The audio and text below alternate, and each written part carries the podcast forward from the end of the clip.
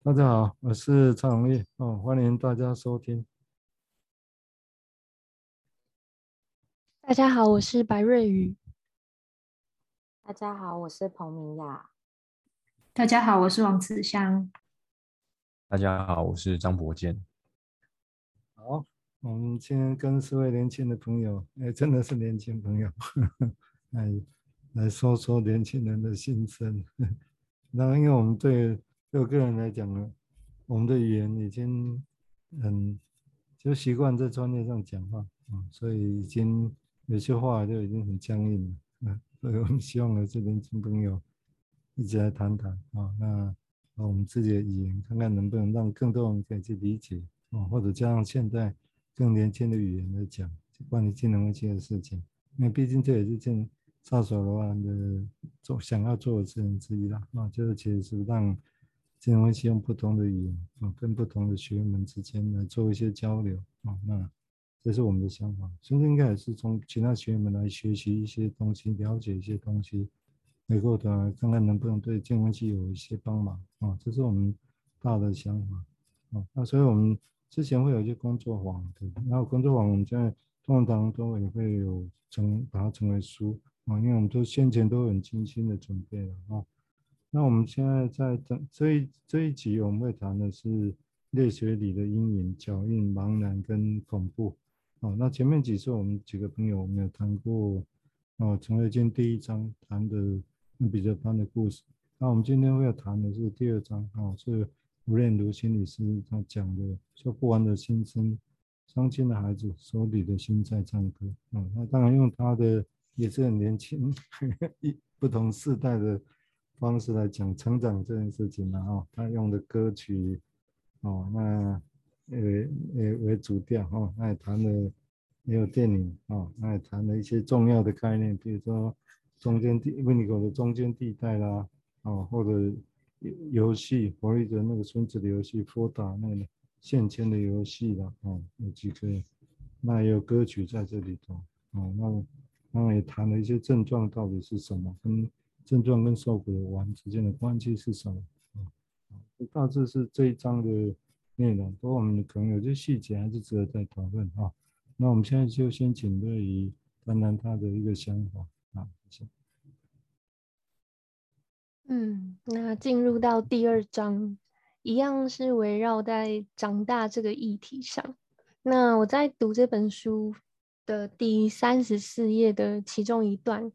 嗯、呃，他是这样说的，或许可以描，可以这样描绘：人从诞生那一刻开始，就有一个接着一个的 goodbye 要对着一个接着一个的人说，说再见的人是要离开的。我们都是那个可怜的男孩。在读到这一段的时候，就觉得好像每一场道别都像是一种分离，或许是暂时分离，但是这种。脱离客体带来的会是什么呢？是舍不得，还是对于新环境的害怕，还是独剩自己一人的恐惧，或是无尽的内在幻想？这个暂别对于一个人来说有许多不同的感受方式。然后我就想到一种很极端的概念，是没有客体恒存的，就是跟眼前的人道别之后。仿佛对方就死掉了，在心里没有留下任何痕迹一般，所以每一场分离跟哀悼，好像是为了要适应之后的环境，或是当下的自己，那应该都算是经历一种长大吧。因为就像念如心理师说的，接受失落哪有那么容易？嗯，我先想到这边。这因为这个涉及到一个。很广泛的议题，也就这个语言“事后”这个词包含很多东西，也就大家要习惯哈，就越日常的语言，越用的越广的语言，那么它的意涵其实也多。那意涵多的时候，可以一件一个词讲很多事情，但是相对也会带来困难。就是当我们要去，如果只是一般人在描绘，那就算了；如果我们作为治疗者，或者要想把问题想更细的时候，那问麻烦就来，麻烦就来，就是。所谓的这种分别本身，有些就像刚刚瑞提到的，分别就如同死掉一样，倒只是 OK 好，没关系，下次我们还会再见面。这个差距蛮大的，哦，这个差距很大，那差距很大，影响人的心理状况也很大，哦，会怎么样影响他的生活也很大，哦，所以这个地方对，如果做从治疗者的角度出发，要来看这个问题，这表示这个有很多可以值得想象的地方，好，我们接下来请慈香再表达他的想法，谢谢。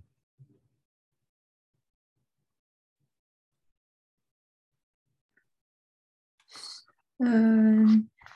呃，以蔡医师所说，就是啊，刚刚面如心理师是以一首一首的歌曲串出这一个啊文章，然后再讨论啊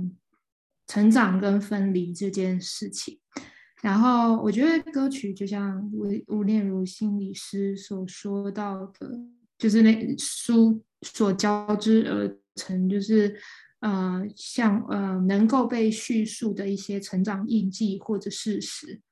那我觉得在市面上可能歌颂青春啊，或者是情歌啊，这些失落哀悼的部分，都能够被这些歌曲所承载。那这些歌曲就像他所说的，中间有一段四十页，那个皇后合唱团所说的那个，好像是一种歌手跟。唱听者的一种，好像交织而来的一种过渡过渡空间。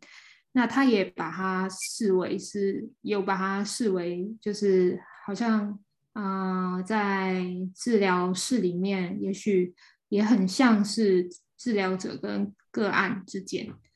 那刚刚讲到就是呃那个。嗯，瑞宇也有讲到说，嗯，成长是这么的不容易的事情。然后，那我还蛮印象深刻的是，就是对于那个，嗯嗯，原初演出场景的这个叙述，然后好像让这个成长更加的这个显显现。他们从第三，就是我们从第三者就是的体会，然后加上三十三页，就是刚刚呃，其实瑞宇也有讲到他后面讲那个呃 goodbye 的这个一个一个 goodbye 的这个部分，它其实是引用前面一个就是皇后合唱团的一首歌，那个失去感觉就像那一份要一直杀死自己的那一种痛，然后有一种那首歌感觉就像就是慷慨。慷慨赴死的那种歌曲，然后似乎都讲着这种离别，那个离别的那种成长痛，然后那种离别是多么难的事情，或者是会体会到这个现实，所谓的我们可能是第三者，是如此痛的事情。那我先讲到这里。刚刚刚慈香提到的那个过渡空间，我稍微补充一下，好，就是这是。哦，英国的精神分析师 Winnicott 本身所发展出来的概念。哦，他发展出这个概念，主要是要来说明说，在内在跟外在之间，因为原本的精神分析焦点通常是指内在世界，所以对外在世界的研究相对是比较弱，相对其他的学门来讲。哦，所以，但是他觉得，因为他本身也是小儿科医师，所以他看到母亲抱着小孩子来，他很难忘掉母亲。跟小孩子根本是一体的，哦，但是他又不想说直接谈外在空间这个事情，他后来发现其实是有一个过渡空间会被小孩子内心里面创造出来，哦，他说这个空间既不是内在也不是外在，但是他就在那个交交界的地方，啊、哦，然后他也赋予那个空间有那种所谓的，如果人不是在创伤太厉害的话，那也是一个很有创意的。创意的空间，哦，在小的时候是玩，所谓是玩，哦，玩也是介于真实跟想象中间，哦，那长大以后变成是文化就承载的地方，啊，这是这是 Winnie 本身对所谓空空间的想法，哦，或者来提供这个背景，一直让大家来理解刚刚慈香所讲的那些内容。好，我们接下来请伯健再做进一步的说明，谢谢。我延续前面两位伙伴刚好提到这个关于分离的这个意义，因为我在想说，哎，这个分离的意义会是什么？就好像在这个成长中是有有它的一席之地哦。因为不管是在这一个章节或者是第一章，其实都有谈到分离，然后还有在成长这样子。对啊，然后分离好像外在是一个意义，就是离别嘛。然后我看不见这个人，我摸不到这个人，这样。然后内在好像涉及的，我们假设说啊，有个叫做客体的东西嘛，好像涉及的内在客体的存在跟消失这样。然后我就想说，哎，这个最早的分离会是什么？哦，也许就是哎，婴儿离开了子宫，然后再或者是说婴儿。跟妈妈有很多的的分离嘛，原本那那好像一开始要是在一起的，然后或者是我们甚至会形容说啊，跟妈妈是融融合融在一起的这样，于是才会有所谓的的分离啊，长得越越大，然后开始跟妈妈之间分离的时间有越来越多这样，然后我就想到，呃，其实我看第一章就是有一个段落印象蛮深刻的，就是关于说，哎，彼得潘他就是嗯。他把这个温蒂他们家的这个窗户关起来，然后他认为这样子温蒂就会觉得母亲已经忘记温蒂了，好像是要把温蒂就是留在身边嘛，并且也创造出他是借由创造出一个温蒂跟母亲之间的一个分离，然 后通过这个窗户关起来，然后妈妈看不到自己的孩子，好像就会就会忘记了这样子。其实就让我去猜想说，哎，这个在彼得潘心中的分离。还有彼得潘心中的母亲，这这个意涵是什么？好像，呃，他他给我们一个一个想象是说，关于呃这个彼得潘心中的这个的母亲，他对他的这个意这个分离的意义是说，哎，好像这个母亲是一个。无情的啊，或者是健忘的，只要孩子不在了，分开了，那个心中的孩子的的意义就就也不见了，这样子，好像就是说，哎，这个彼得潘心中就有一个，呃，盼望，似乎没有一个盼望母孩子归来的的母亲啦，然后好像只要看不见了，分开了，就真的就是一个心里那个地位也不见了，这样子，好像从来没有存在过一样。这是我看第二章，其实。跟第一章之间就是有一个有一些联想这样子。谢谢柏谦哈，好像分离这是一个很大的议题的。这个分离是就是是死别，还是要只是暂别？这个在通常在一般人在不同人之间其实差距蛮大的啊。所以那这个当然会跟每个人的理论上还是跟成长经验会有明显的关系啊。就那。一般来讲，当然，如果越困难，如果造成越创伤的这样来讲，他们的分离的感觉就越像是死别啊，这是临床上其实常常看得到啊。所以，对于整个治疗要结束或者下一次就是要要离开，那变得很困难，很困难哦。那个是在本质上他们的困难就在嗯就在这个地方，但是因为通常和分别很难的 case 中要建立关系很难，所以就变得。所以变得让人很复杂哦，因为如果建立关系很困难，那分别照应该容易哦，一般会这样。但是一般临床看到就是很奇怪哦，就是说分离很困难的，好像舍不得，像死别一样。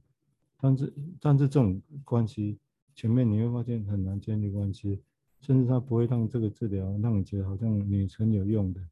但是真的要离开又变得很困难。这个是一个相当。让人矛盾的前进，真的很真实啊，这个是比较困难的啊，就看不同创伤会带来的不同分离的一种反应啊，这只是举出来，大家在有机会再想象或者经验这这整个内在的东西可能会是些什么。好，我们现在请明雅再做进一步说明，谢谢。呃，我自己在看第二章的时候，我觉得好像。有别于第一章的感觉，有更多的、更细腻的去谈到对于成长的感受或者是经验，因为呃，如同刚刚伙伴有提到的分离，或者是所谓的原初场景，这一些好像都带来着一种很很可怕的幻想，就是分离了以后，那我我经验到的是一个人就消失了。或者是一个人就不见了，而我还在原地的那种感觉。然后原初场景也好像是一种，呃，感受到的是我一个人在原地，但是母亲与与父亲是非常要好的，我是不是被排除在外了？我觉得那种有一种被被抛下的那种感觉。那我刚刚嗯想到分离这件事情，让我联想到当一个小孩要去学校上课的时候，会有所谓的可能在临床上面我们会说一种分离焦虑的状态。那这个分离焦虑的状态是很多新手爸妈都很想要克服的，很想要带着孩子去能够度过的。那有有许多房间有很多的绘本，我觉得他那个绘本的内容好像也是一种空间，能够让孩子在里面，还有让父母亲也在里面跟小孩玩一种分离的游戏。那其中有个绘本是我之前在网上看到的，是小熊他去上学，然后妈妈在小熊的手心上面亲吻了一下，然后他就告诉小熊说：“你去上学了以后，你想妈妈的时候，你就看手心，妈妈就在这里。”我觉得当下看这个故事，就觉得嗯蛮温馨的。可是好像我长大了，但我我看到这个故事的时候，我就会觉得没有啊，妈妈你骗人。可是小孩好像能够。真的带着这个妈妈的亲吻，然后很安全的去上学的那种感觉，所以我觉得有一些绘本好像也创造出了一种过渡的空间，可以让父母跟孩子在里面可以度过那个分离的感受吧。嗯，这是我想到的。我想刚刚你有提到，就临床上当然我们看到是就是落差会很大，有一部分是像刚刚你有提到那种样子可以撑得过，哦，但理论上如果这个环境或者说所谓的母职的功能不是很好，甚至是在对孩子带着太大恶意的话，那就会变得很困难，那么那种分离就很困难，哦，虽然其实对他不好，但是他分离更困难，这个就是一个。生命上很大的难题，悲剧也是在这种地方。我觉得这种像，比如像有些被因为被受虐待，然后要去送去寄养家庭的，那处心积虑要回到原来的地方，这是很大的悲剧的哈。但是也会让我们看到所谓的谈，当我们在谈婚礼的时候，这是多么复杂的啊！如果我们不从大人的意识形态来讲，我们纯粹回到小孩子来讲，那是一个很很困难复杂的事情。或者也可以说是多么让人惊恐的事情，啊，所以这样对宁愿回到原来的地方，啊，这是一个悲剧，但是也是可以想象之多大的一个惊恐啊！这是作为言之场景来讲，这个词原本是在弗洛伊德用的，但是他后来用的也不多，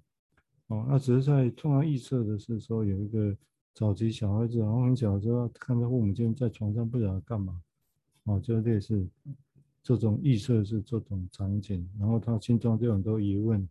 啊，但是他没办法参与，啊，他只能在旁边，或者他出的声音是很奇怪，那不知道是什么，是可怕的感觉，啊，是父母在互相虐待吗？或其他的，就很多的想象空间在这里头。原本指的是这个意思的啊，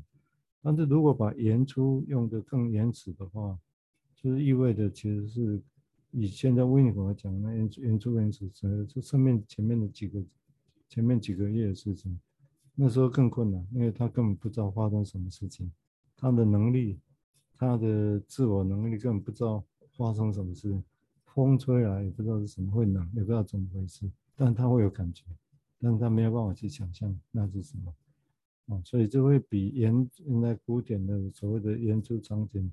会更扑朔、更混沌，啊，这同样的词会有不一样的。结果哦，这个我们有机会再慢慢去谈。好，我们接下来再请瑞怡说明他的想法，谢谢。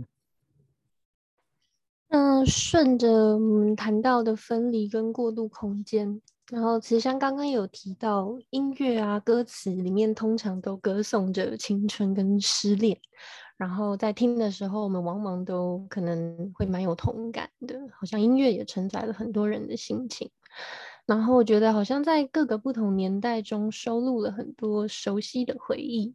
那也我有观察到，好像现在科技已经很发达了，但是有些人还是会选择依循着过去的经验，用习惯的或是很古典的方式做同样的事情。那我觉得这种现象啊，就是拒绝科技进步带来的便利。我在想为什么呀？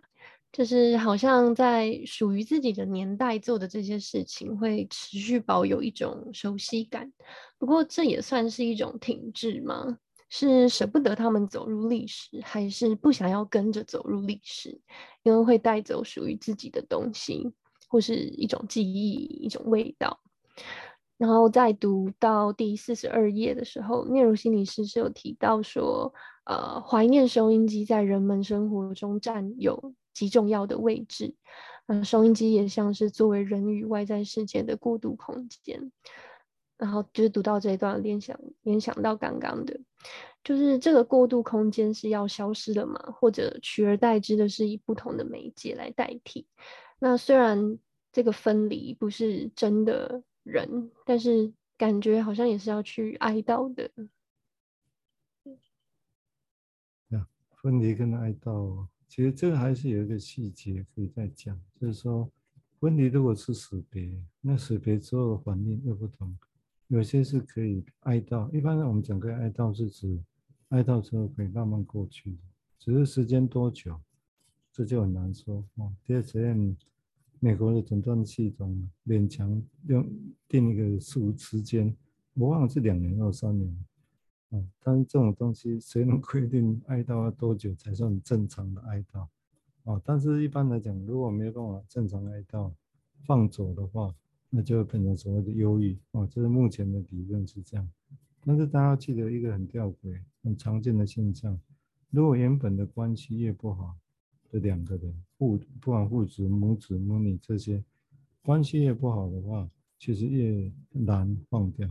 越会后来变成忧郁，而不是一般的哀悼。我这是一般会觉得很奇怪，不是关系不好吗？就刚刚提到的，但是为什么越会是很困难适应正分离？哦，这以后我们就要慢慢说，我们必须要理解这些奇怪的现象，哦，才会让这种真实，我们才有机会去想想这到底是怎么一回事，哦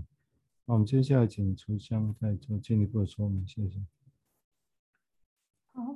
那就接续着伙伴刚刚所说的。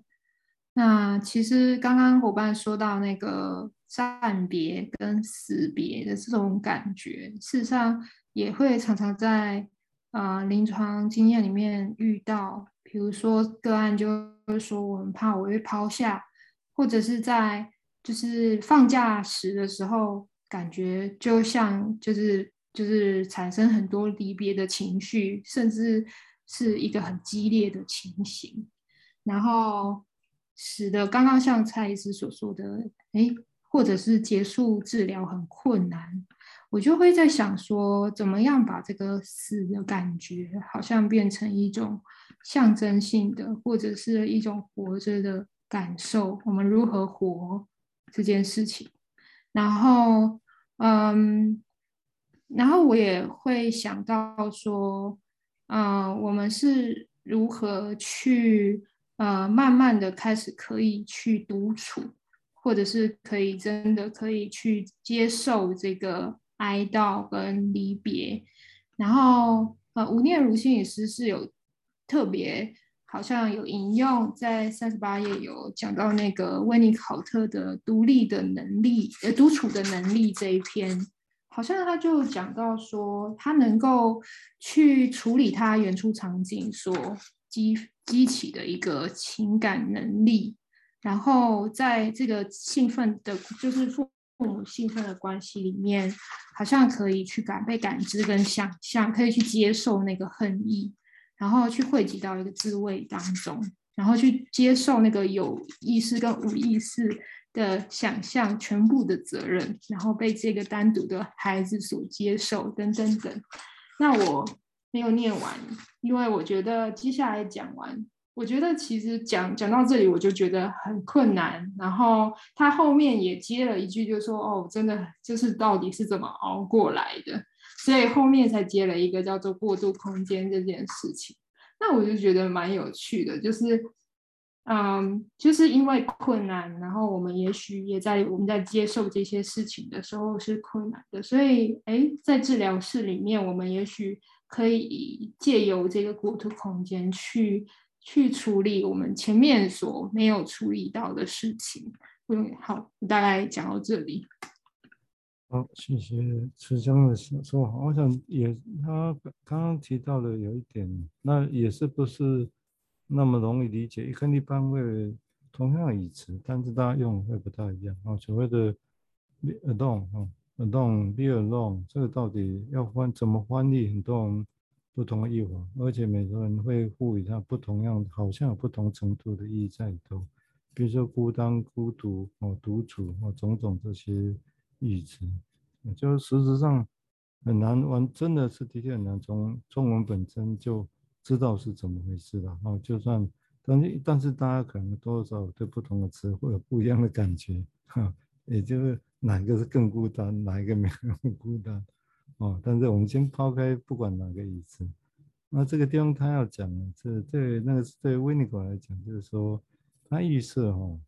一个人在长大过程里面，如果有一个。顺利的话，哈，顺利这个顺利指的是课题能够比较能够足够好的帮忙这种小孩子的话，那通常这个小孩子以后就比较有独处的能力，啊，比较独处能力。但是要有独处能力，有时候通常指的不是那种孤单孤僻式的那一种，把自己带着怨恨、带着不满的那种独孤单跟独处，哦，然后要说服自己好像孤单不错，没有，这样指的不是这种。他指的就是很轻松的，就是可以可以独处的那一种能力啊。他不是要去怨恨什么，也不是要去跟社会隔离，一点也不是。他就是表示一个人，他就可以很轻松。但是重点是这种状况的话，他心中会有一个课题在他心中，哦，就有一个有一个好的课题在他心中跟独立，所以其实是一起的。啊，这会跟我们一般。在这样的情况下，独立才会有维尼口讲的那种独处能力，也就会才会有创意啊、创造力的的出现。啊，这跟一般所谓的因为创伤太厉害，然后要把自己禁闭起来，哦，不跟其他互动，这这是不太一样。说通常都会叫孤单跟孤独，但是这背后意义不太一样。好，我们现在请博建再做一些说明，谢谢。刚才明雅提到关于那个绘本，就让我想到，其实有些孩子，嗯、跟爸妈分开，其实会有一些担心，就是哎，担心说，哎，我到如果跟妈妈分开了，那妈妈还会记得我吗？就是好像会担心，就是好像离开了以后，哎，妈妈就不会记得自己了这样。那我觉得跟这个原初场景的理论结合起来想，就好像。可以去猜想说，一个孩子如果说在一个伊底帕斯奇的状态，那如果哎，这个妈妈心中妈妈已经是属于爸爸的了，那如果妈妈心中有爸爸，那还会还会有我这个孩子吗？这样好像如果用这些想象这样拼凑出来，好像。哎，孩子有这种种种的担心跟焦虑，好像比较可以去理解，而且好像也往往可以跟儿童的一些症状有所连结，感觉这是一个还有很多可以想这样。然后另一部分是，嗯，刚刚瑞宇其实有提到关于说，哎，这种复古风，好像现在开始流行这种复古风，或者是说有些人维持着这种呃过去的使用习惯啊，这种古典的方式这样。然后我也。就有一个突然有一个想象，哎，这好像对，也许对某些人来说，就好像在处理一种跟过去的的分离的这种感觉，好像用自己的方式来去，呃，念旧啊，然后或者然后处理用某种方式来去处理这种，呃，远去跟跟过去的那个年代远去的这种感受，或者但。另一部分更有趣的事情是，没有活在那个年代的人，也会想要穿古着。现在也很流行这种古着风，这样。那我觉得这又是可以带来一个其他的的想象，这样子。然后，呃，看第二章，其实我也对于这个独处能力感到很好奇啊，就是好像是也是维尼口开始带我们去观察说，呃。有母亲陪伴的这种独处是很重要的一个一个场景或一个现象，这样子。那他让我去想，或者是说，这也是一个现在一个议题，是说，当我们成人，嗯、试着练习独处，那这能够多大的程度去弥补，或者是说替代那种儿时这种没有母亲陪伴的独处呢？好像我们能够用这样的方式来去培养这种独处的能力吗？我觉得这是会会是一个临床上的一个思考上的一个议题，这样。这如果我们就理论，这纯粹我是从，当然要怎么处理，这大概不同的方式。那如果就纯粹从理论，尤其 Winnich 的论点来讲，我个人也是蛮觉得还蛮一致的，就是说，像刚博健提到那种，就是临床上他常常会这样想啊，但是其实有时候刚好颠倒，你知道吗？因为有趣的现象，也就是说，看起来他是没办法独处的能力的人，我们要他独立，我们叫独立，其实反而他的问题是在自于他没有办法好好依赖。重要是早年的时候没有机会好好的依赖的经验，所以他是没有好依赖的经验，让他变得独立很困难。所以如果这样子的话，赵宇回过头来，啊，如果有机会，我讲的是有机会了，就是说，啊，那有，但是有些没有机会成一个人，那当然就好像刚才博建提到的，很多人也许只能是在这种情境下，所以我们不能说完全没有用，应该这样讲的太太过头。但如果有机会的话，按照这个说法来讲，是颠倒过来的。那其实是需要有机会好好跟另外一个人有机会，或者跟治疗者有机会可以好好的依赖，把这个依赖关系重新再架构起来，更有安全感之后，其实理论上他才有办法能够更轻松的、有创意的去独立。这是说法，理论上是这样子的哦。这样，好吧，我们请林雅再做一些说明，谢谢。呃，就顺着刚刚博健还有蔡医师讲到的，就是独处的能力这个这个部分。那刚才是有提到说，就是独处的能力跟因为忧郁或创伤而躲起来的那个独处是不一样的。我觉得我也在思考我自己，可能在过去呃心理治疗过程中，我看见的个案，那他如果他是。呃，忧郁倾向的话，他的确真的是很像独行侠，就是他真的就是独来独往的。那他呃，在在治疗室里面，他所展现出来的，我我感受到的是一种很匮乏的，好像他心里面是很空洞的。那好像能够在治疗室里面，那跟治疗师互动的时候，去慢慢的去建立出他心里面的。一些图像，或者是能够去找出那空洞当中里面的一些些的内容，所以我觉得，我我刚刚就想到匮乏这个词，所以我觉得独处的能力好像是一种，反而是一种很充实、很充裕，甚至是能够像才是说的是很轻松的一个状态，然后甚至是很有产能的。